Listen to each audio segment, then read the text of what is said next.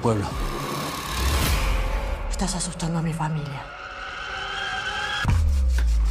¡Lo vi con mis propios ojos! ¡Estuve con él! Esto va a ser un infierno. Depois de tanta indicação de opa, tens que ver este filme, pá, opa, não percas este filme, vê isto, caraças, vê isto. Anui e dirigi-me a uma VPN, depois adquiri uma conta no iTunes nos Estados Unidos e depois fiz um rerouting pelo gateway da Antártida para conseguir ver um filme que não estava disponível em Portugal e depois desisti e fui ao Sr. Joaquim, de onde procedi ao seu aluguer. O filme em questão é um filme da Argentina chamado When Evil Lurks, ou no seu original, Quando acecha la maldad, que terá que ser lido com o sotaque da Argentina que eu uh, não domino. Pelo que percebi, este filme é uma encomenda da plataforma de streaming Shudder a Damien Rugna, que é o realizador que já anteriormente tinha surpreendido o mundo com o seu Terrified, ou no original Aterrados, que provavelmente falaremos dele um dia destes. E este When Evil é um filme que está aí para destronar todos os candidatos eh, ao pódio naquilo que serão os melhores filmes de 2023 da área do terror. Não é de todo uma opinião unânime, há quem o deteste fortemente, há quem o ame de morte e há quem também diga que não consegue vê-lo completo. Comecei a vê-lo eh, no sábado passado e eh, confesso que cheguei a uma certa altura, a uma determinada cena, que pensei parar. Tal é a violência e tal é, é o bater emocional deste filme. O filme começa com eh, dois irmãos que moram aparentemente isolados numa casa da pradaria que acordam e percebem que um homem foi morto à porta da sua quinta. Não foi só morto, foi todo desfeito, cortado em dois, intestinos por todo lado.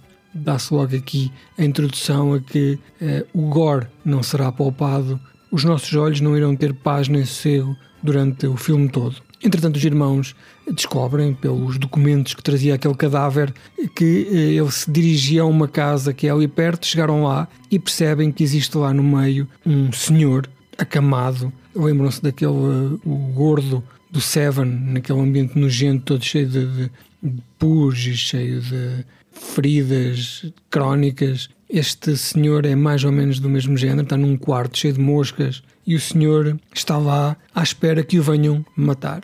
Mas não é qualquer pessoa que o pode vir matar.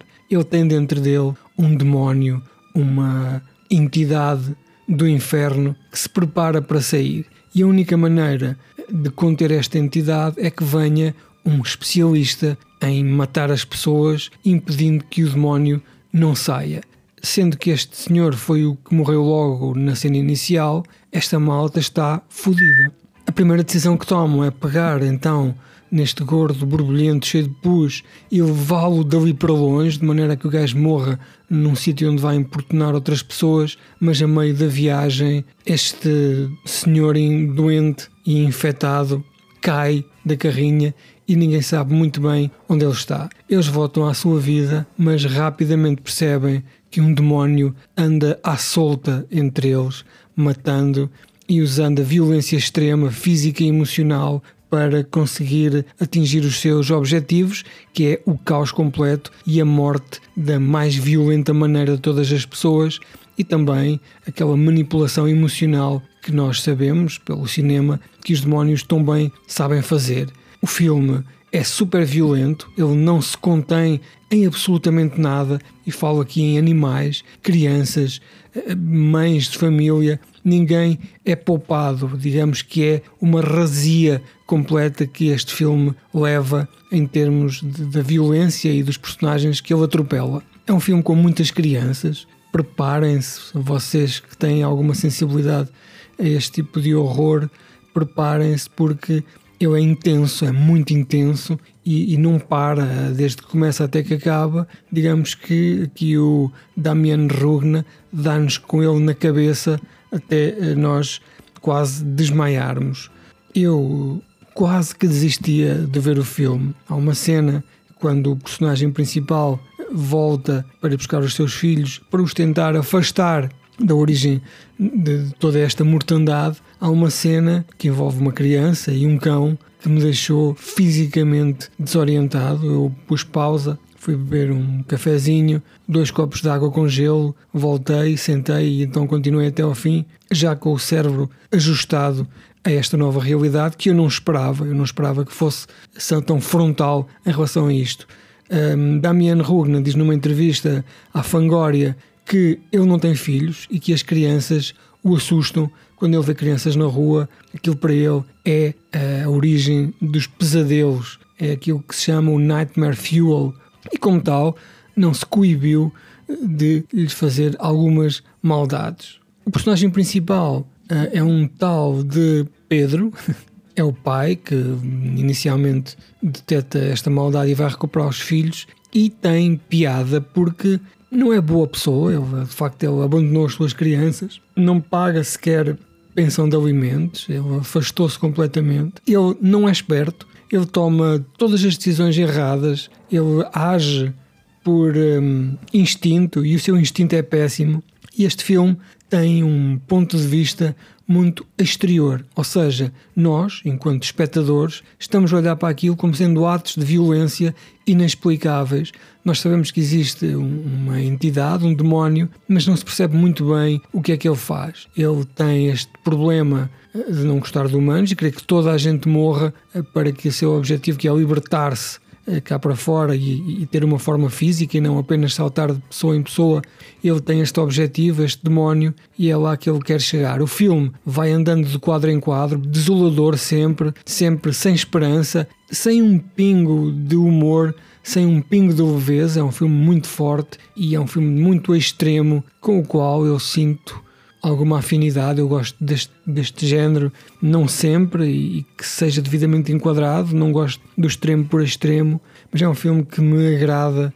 Entretanto, aparece a mãe deste Pedro e do seu irmão, que atira para o ar umas supostas regras muito aleatórias eh, de como se deve não combater este mal, porque este mal parece ser incombatível, mas como evitar e como fugir e como passar ao seu lado. Mais tarde encontram também uma senhora que, na sua juventude, teve algum trabalho em fazer este tipo de limpeza de demónios, mas também ela é levada para o clímax do filme e acaba por se ver envolvida num conjunto de chatices que não lhe permite ser ela também a última esperança a, resolver a situação. Uma coisa que eu sempre achei muita piada a filmes de demónios, nomeadamente o Exorcista e, e, filmes que vêm do encalço do Exorcista, que basicamente são todos os filmes que tenham possessões demoníacas. Neste caso é muito diferente, porque não há aqui a componente religiosa, há apenas uma componente prática de um demónio que está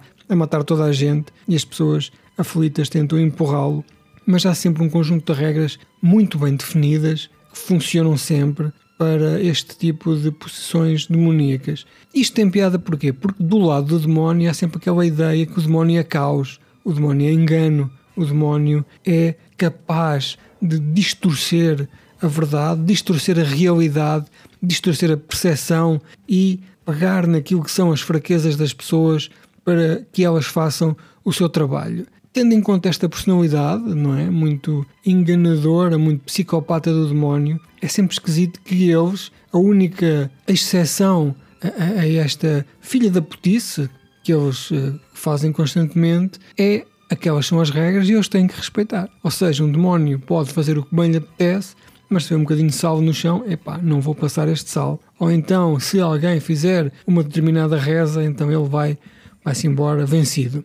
Neste caso, afastando completamente a questão da igreja, afastando completamente a parte do misticismo este filme acaba por ser apenas uma luta pela sobrevivência de pessoas que não fazem ideia do que está a acontecer e tentam empregar as mais variadas técnicas, como nós, quando vamos arranjar uma máquina de lavar e vamos ao YouTube ou ao Google perceber como é que se arranja e nem sequer queremos ler o artigo até ao fim ou ver o vídeo até ao fim e andamos ali aflitos porque não temos mão de obra qualificada para resolver o nosso problema. When Evil Works não sei se será o melhor filme do ano, mas de facto é um filme que me surpreendeu imenso e que me deixou agarradão de princípio ao fim. Eu logo a seguir fui ver o outro filme, o filme anterior, o Terrified, deste realizador, e terei todo o prazer em discuti-lo convosco mais à frente ou, ou mais atrás. Isto nunca se sabe.